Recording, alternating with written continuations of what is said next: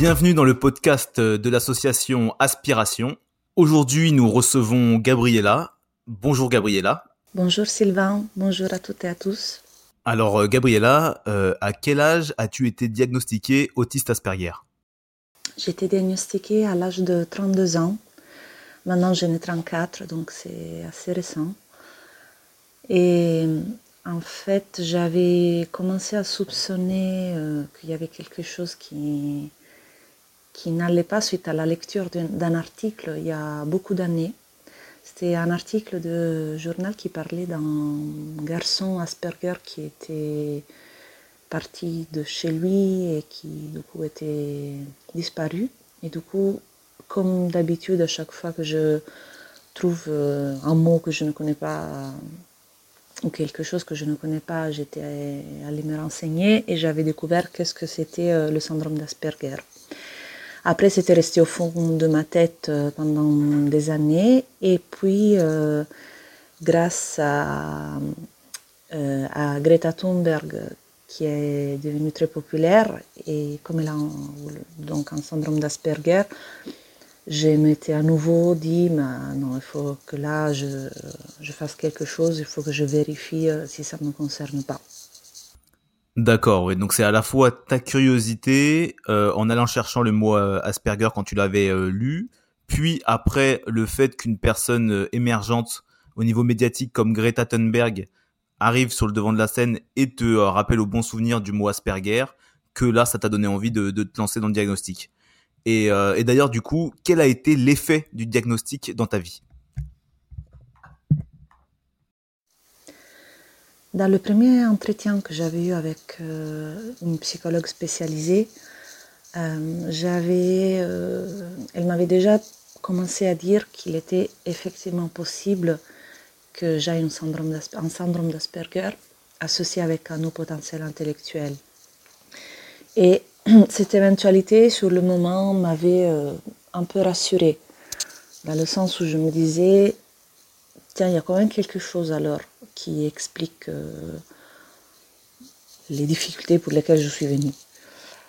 Mais après, euh, une fois que tout le parcours de diagnostic a été effectivement fait et que j'ai eu le vrai diagnostic euh, croisé avec aussi celui d'un psychiatre, là ça a été différent. Ça n'a plus été rassurant, ça a été perturbant. Je me suis sentie foutue en fait. Je me suis dit, ah, bah, alors c'est vrai. C'est vrai que je suis différente. C'est vrai et ça veut dire que je ne peux euh, rien faire en fait pour être comme les autres. Que c'est pas juste quelque chose euh, qu'on peut euh, un peu arranger avec, avec de la thérapie ou avec... Non, c'est quelque chose, je suis faite comme ça. Je ne suis plus la personne que je connais. Et donc, ça, ça a entraîné quand même une certaine crise existentielle. Euh, pas grave, hein, dans le sens où pas non plus, euh, ça n'a pas non plus euh, amené vers une dépression ou quoi que ce soit, mais par contre, c'était vraiment difficile. Surtout parce que un des traits de mon caractère, qui est aussi assez typique pour ce profil, est celui d'avoir besoin d'avoir beaucoup de contrôle sur ce qui se passe dans la vie, sur moi-même, sur les autres éventuellement. Et en fait, je me suis sentie comme si, en vrai, j'avais toujours pensé d'avoir le contrôle sur ce qui se passe, mais je ne l'avais jamais eu. Euh, comme si tout était faux, ce que j'avais vécu jusqu'à là. Et, et, donc, il a été nécessaire, effectivement, de faire un travail après le diagnostic qui a été très différent par rapport à celui qu'on faisait, euh, que j'avais commencé à faire avant le diagnostic avec cette psychologue spécialisée. Et euh, avant le diagnostic, quelle différence tu ne comprenais pas entre toi et les autres et qui était difficile à vivre au quotidien? Mais en fait, ce qui est étrange, c'est que j'ai commencé à remarquer fortement mes différences, surtout après le diagnostic, après, a posteriori. Parce qu'avant, hmm, je n'avais c'est un peu compliqué à expliquer en fait. C'est qu'avant, je voyais juste les effets de mon être différent sans comprendre que c'était à cause du fait que j'étais différente. du coup, je voyais par exemple des personnes se vexer pour quelque chose que je faisais ou que je disais avec une certaine fréquence. je voyais qu'il y avait souvent des malentendus, des, des interprétations pas pertinentes de quelque chose que je pouvais faire ou dire. Euh, je voyais que effectivement j'avais euh, pas beaucoup envie de passer beaucoup de temps avec les autres, mais en même temps je me disais bon, je ne dois pas être la seule au monde à fonctionner comme ça quand même. Donc je ne me suis pas vraiment rendu compte de ma différence, euh, alors que les autres, oui, ils le remarquaient, ils me le disaient aussi, même les personnes proches, et même parfois de manière positive. Mais moi, non. Et c'est après le diagnostic que j'ai commencé à regarder euh, à nouveau tous les événements de ma vie, euh, tout ce qui se passait au quotidien, avec des, des yeux différents. Et en voyant vraiment cette différence, euh, parce que sinon, moi, je partais du principe que tout le monde fonctionnait comme ça. Et c'est ça qui d'ailleurs entraînait les problèmes, parce que vu que effectivement j'ai une façon de fonctionner, de penser qui est très différente, si, on, si je pars du principe que les autres fonctionnent de la même manière alors que ce n'est pas le cas, forcément ça ne va pas marcher. Eh, c'est difficile. Hein et aujourd'hui, donc il y a des domaines où euh, tu rencontres des difficultés et par contre, j'imagine, il y a des domaines où tu as réussi à trouver euh, plus ou moins un équilibre. Et donc, je voulais savoir, par exemple, entre les amis, les amours, le travail, le rapport avec la famille, dans quel domaine tu as trouvé un équilibre satisfaisant? Et euh, comment tu y es parvenu finalement? Mmh, Je pense que ce qui marche le mieux pour moi aujourd'hui, c'est euh, la relation de couple et le travail. Et encore, c'est pas parfait, mais ça, la perfection, de toute façon, j'ai renoncé depuis longtemps. Mais dans la relation de couple, ce qui se passe, c'est que j'ai eu une chance énorme de trouver une personne euh, avec laquelle je suis en couple depuis 13 euh, ans, qui, fait un vrai, qui a toujours fait un vrai effort de compréhension vers moi, euh, et qui en tout cas valorise plus les aspects positifs de mon fonctionnement que les négatifs, même si euh, on travaille bien sûr euh, sur les aspects négatifs à travers aussi des séances de, couple qu'on fait avec la, psychologue spécialisée qui, qui me suit. Mais ça, c'est une chance. Franchement, de trouver une personne euh, comme je l'ai trouvé, c'est une chance et je le sais. Et je sais que sinon, c'est pas facile. Et sur le travail, ça marche bien aussi en général parce que du coup, euh, le fait d'être aussi, euh, d'avoir aussi un haut potentiel intellectuel compense un peu mon syndrome d'Asperger. les deux, on va dire qu'ils se compensent un petit peu l'une avec l'autre ce qui fait que sur le travail, je suis très performante. Euh, j'ai toujours choisi la voie de faire ce qui me plaît. Et ce qui me plaît correspond à mes intérêts. Du coup, forcément, je, suis très efficace euh, dans mon travail. Après, il y a toujours là aussi des côtés négatifs euh, en ce qui concerne les relations du coup, avec mes collègues, ce qui peut entraîner le fait d'être trop performant dans une équipe euh, où les autres fonctionnent différemment, euh, par exemple, ou ma relation avec l'autorité, qui du coup est inexistante dans le sens où je, n'ai aucun respect formel, on va dire, pour quelqu'un juste parce que c'est mon manager ou juste parce que c'est quelqu'un de ma hiérarchie.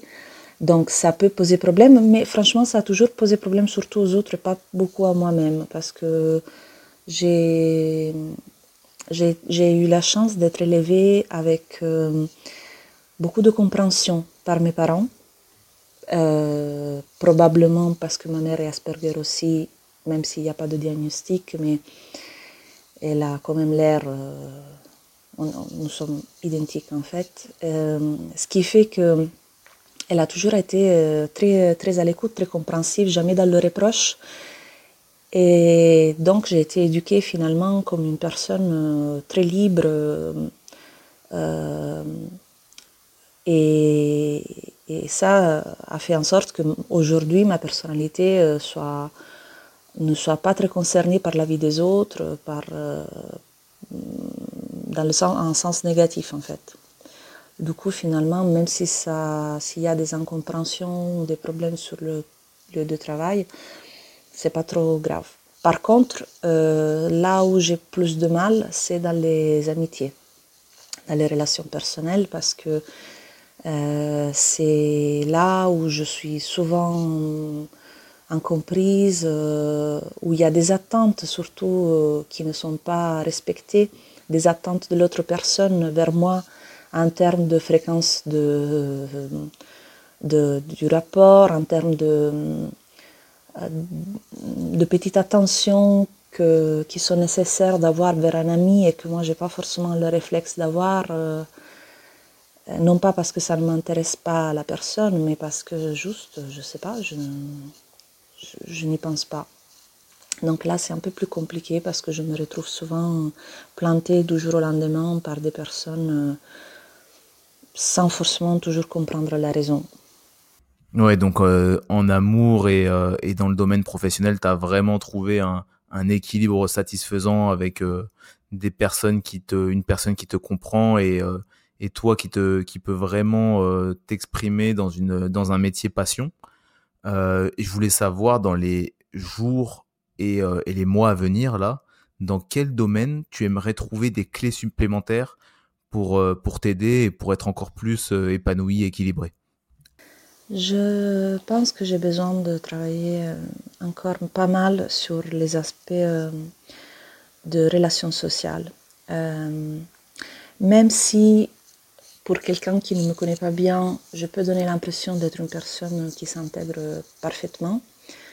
C'est peut-être vrai, mais la difficulté, c'est par la suite par rapport au fait qu'il y a des incompréhensions euh, souvent euh, liées aux attentes euh, des autres ou, ou liées à mon fonctionnement différent que je n'ai pas envie de changer. par exemple, je n'aime pas sur le travail aller manger avec les autres à midi. Et dans un contexte de bureau, c'est problématique parce que ça donne l'impression que tu n'as pas envie d'être avec eux alors que c'est pas ça. C'est, enfin, si c'est un peu ça, mais c'est pas pour, de leur faute. C'est juste que que j'ai besoin après une journée de demi-journée de travail euh, qui, me coûte de l'énergie, d'avoir du temps pour moi et du coup d'avoir une pause qui soit juste pour moi-même, dans le silence, tranquille, sans le bruit, les bruits d'une cantine, d'un restaurant, sans des gens qui continuent à me parler. Euh, euh, en me demandant du coup de l'énergie euh, pour leur répondre sur des choses qui ne sont pas, qui ne sont pas de l'ordre du fonctionnel. Euh, donc il y a plein, plein de petites choses comme ça sur lesquelles euh, j'essaie toujours de trouver un compromis entre être moi-même et non plus par contre être dans le, dans le conflit avec les autres. Et ça, c'est pas du tout facile. J'ai pas mal de clés par contre grâce à la, au travail de, psychothérapie que je fais régulièrement, mais il faut beaucoup de pratique. C'est pas facile. Et dernière question, euh, si aujourd'hui tu te revoyais euh, plus jeune, aux alentours de 15-20 ans, quel conseil tu aimerais te donner pour gagner du temps, pour éviter des, des années de galère, des, des événements galères? Quel conseil tu aimerais te donner? Bah franchement aucun. Aucun conseil particulier. Parce que, hum, comme je disais, j'ai toujours fait ce que je voulais de ma vie. Euh, et ça même, euh, euh, même contre la vie de, de, ma famille ou des personnes autour de moi, je, du coup, je ne regrette rien dans le sens où j'ai toujours été moi-même, j'ai toujours fait ce que j'ai voulu faire, euh, dit ce que j'ai voulu dire. Et je, pourrais me conseiller, conseiller à moi-même d'être un peu plus, plus diplomatique, mais après, euh, je pense que en fait, je n'aurais une telle frustration que ça ne me servirait pas forcément. Je, moi, je tiens vraiment à garder mon intégrité, à être moi-même. Bien sûr, je n'aime pas non plus faire euh, souffrir les autres, donc j'essaie toujours de euh, d'être euh, le plus possible dans l'écoute et dans, la, dans une communication qui soit positive vers, vers l'autre pour, pour trouver toujours la manière de dire ce que je veux, mais sans non plus vexer ou, ou faire souffrir l'autre personne. Ça, ça oui. Mais je, ne, je n'ai aucun conseil à me donner euh, particulier. Merci beaucoup, euh, Gabriella, pour ce témoignage, pour cet échange. Et à très bientôt à toutes et à tous pour un prochain numéro et épisode du podcast de l'association Aspiration.